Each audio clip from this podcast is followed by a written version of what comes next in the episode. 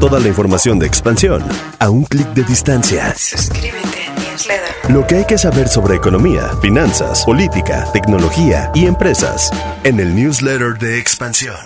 Entra a expansión.mx diagonal newsletter y date de alta para recibir diariamente las noticias más relevantes. Suscríbete a newsletter. Lo que pasa aquí y en el mundo. Newsletter de expansión. Que sea parte de tu rutina.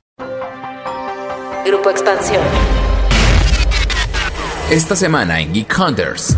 Tras la compra de Twitter por Elon Musk el pasado 27 de octubre, ya comienzan a verse cambios en la red social. Pero ¿por qué debería de importarnos esto y cómo nos va a afectar a nivel usuario?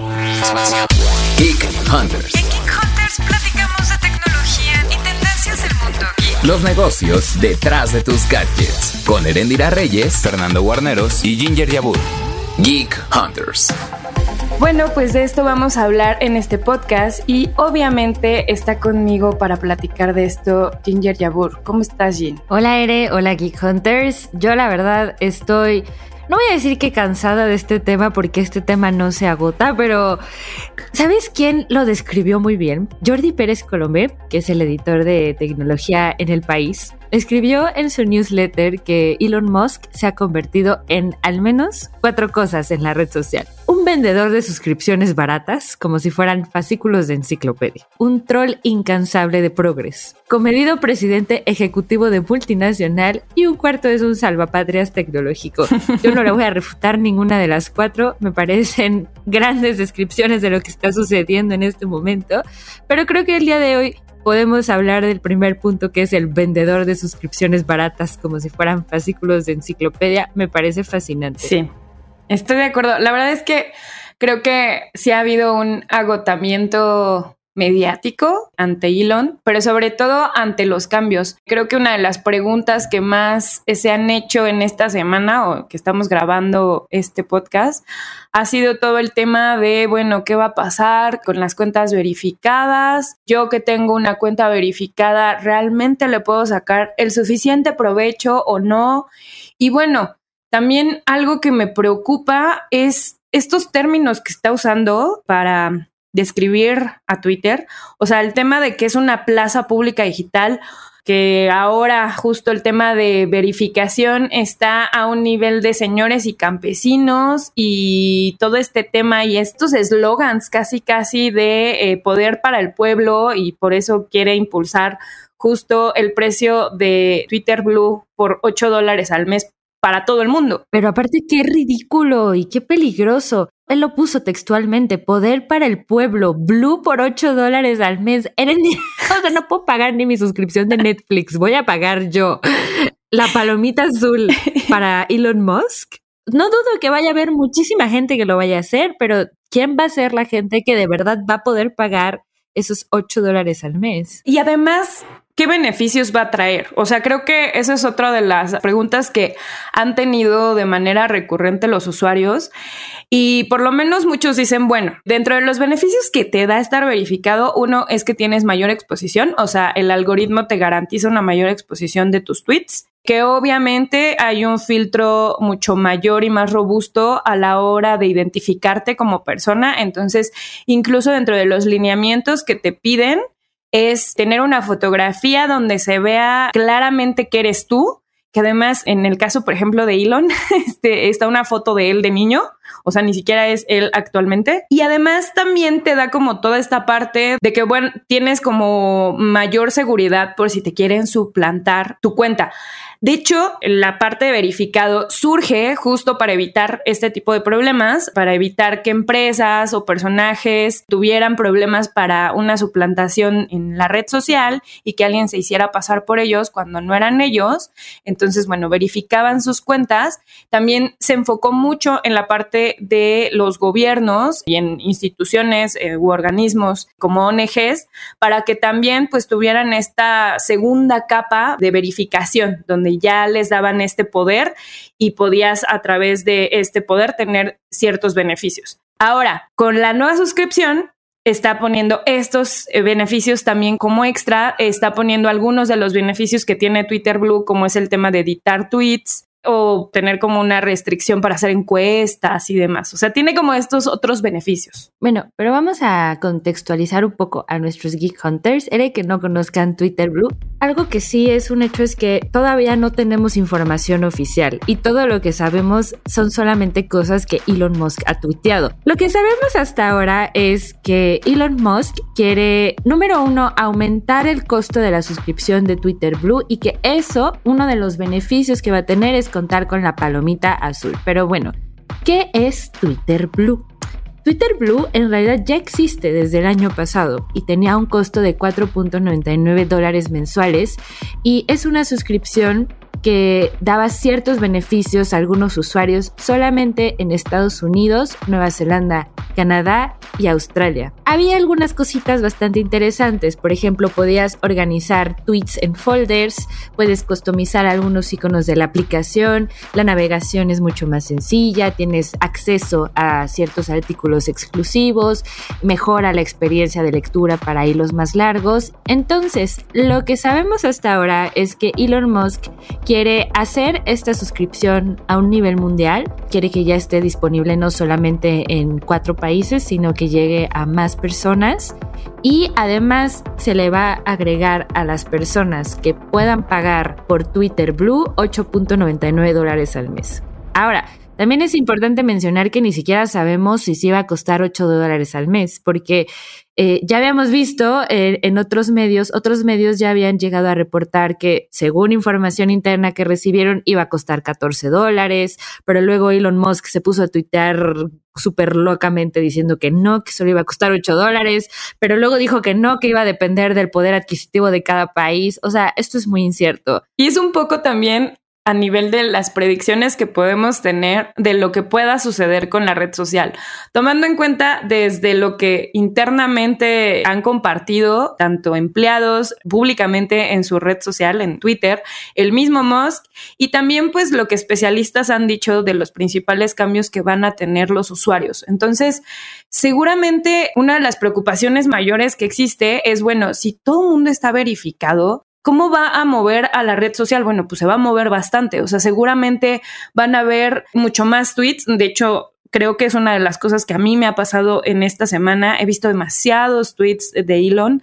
Todas sus respuestas a todas las personas me aparecen de forma inmediata en mi timeline. O sea, pero justo porque es una persona que está con mucha conversación. Entonces, algo que seguramente si son tuiteros se deben de dar cuenta. O sea, muchas veces una conversación acapara, vamos, la atención de todos los usuarios porque muchas cuentas eh, verificadas que tienen mayor exposición están hablando de ese tema. Obviamente, también parte del, de esta intención de Musk por tener las cuentas verificadas es para la obsesión que también ha dicho durante muchos meses que tiene de eliminar los bots. Entonces dice, bueno, ya no va a ser sustentable que la gente tenga bots o granjas de bots porque les va a salir muy caro tener esas granjas de bots.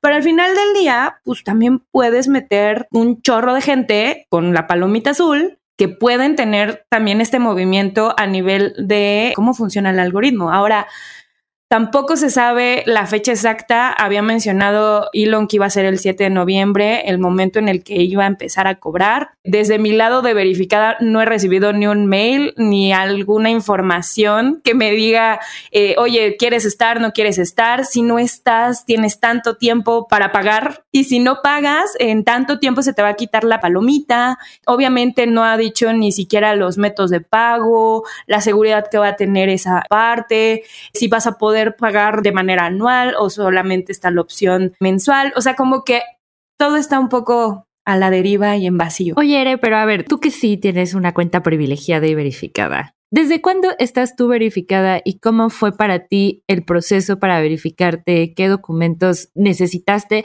Y número dos, si consideras que has tenido ciertos beneficios de tener una cuenta verificada o no, porque pues yo no la tengo verificada y, sé que mucha gente que sí, por ejemplo, tiene beneficios como que cuando mandas un mensaje directo, pues aparece hasta arriba, ¿no? O que tienes como mayor reputación y mayor credibilidad, entonces tus publicaciones aparecen más, pero a ver, Eresina Eresina, por si no la siguen en Twitter, es una cuenta verificada hasta el día de hoy.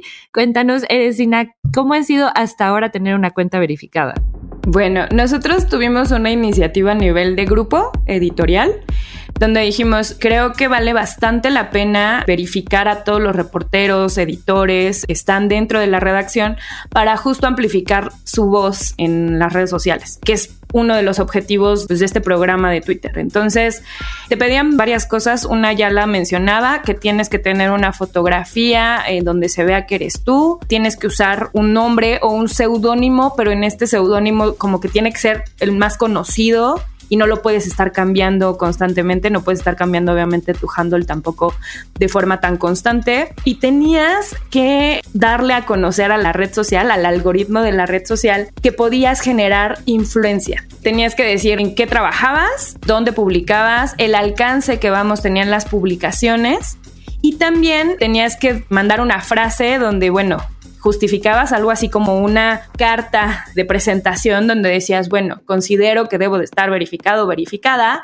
porque estoy eh, hablando sobre temas de tecnología, quiero que se eviten, no sé, eh, noticias falsas en la red, etcétera, etcétera.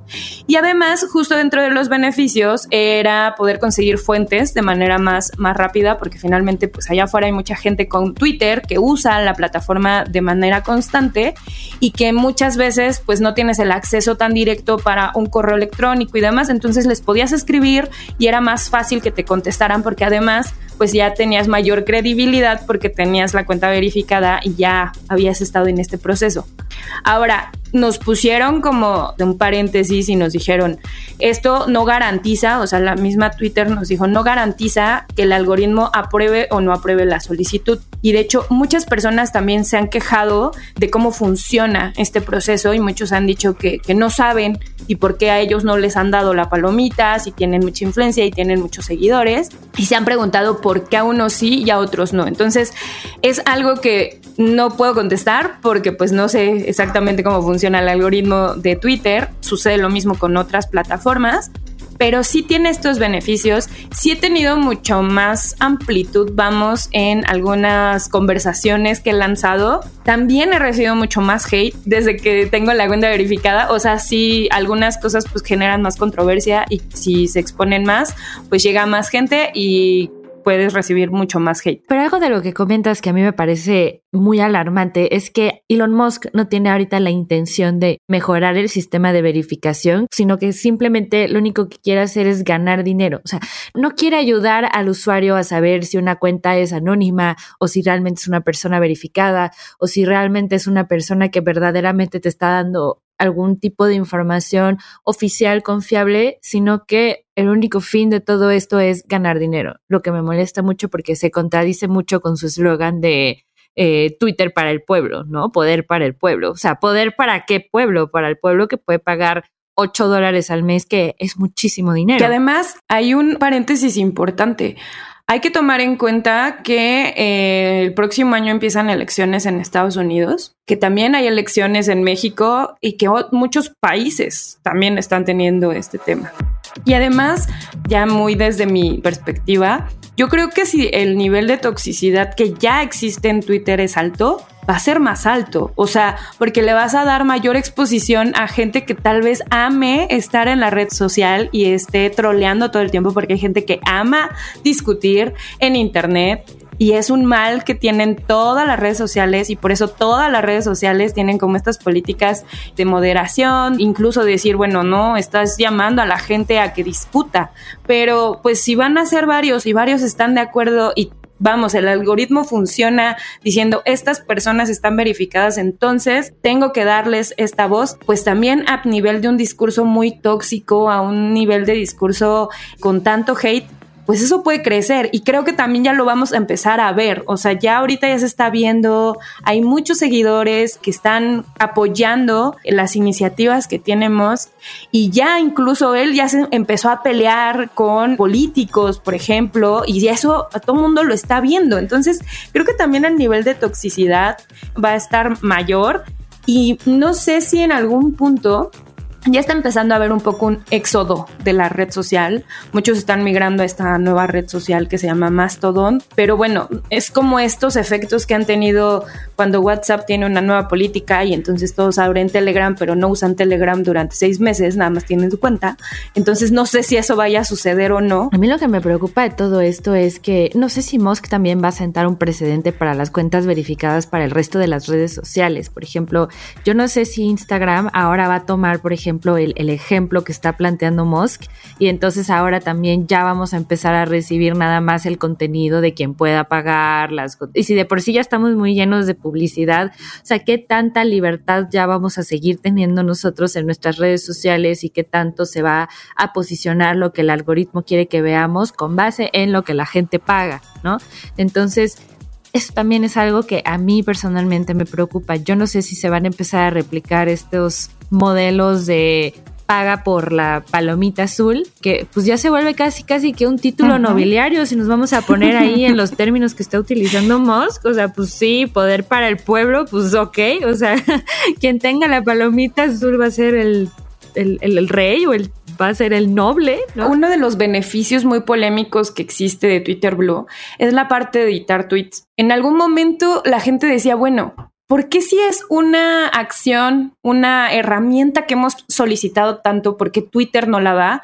Y una de las respuestas que siempre daba la red social era, porque justo esto permite que la gente de repente se arrepienta y que tal vez publicó algo y después dijo, híjole, creo que no lo estoy haciendo bien, voy a modificarlo y eso generaba pues también que hubiera mayor polaridad dentro de la red social. Entonces, también hay que tomar muchísimo esto en cuenta porque pues cuántos no han tomado un screenshot de un tweet que salió mal y se van obviamente contra instituciones gobierno, personas, influencers, etcétera. Y el hecho de que ahora también existe esta posibilidad de editar tweets de manera libre completamente, también va a generar cambios importantes dentro de la red social a nivel de cómo se va a estar manejando el discurso. Entonces, creo que como usuarios y sobre todo aquí abro la conversación a los Geek Hunters, o sea, ¿qué van a hacer? ¿Se quieren quedar?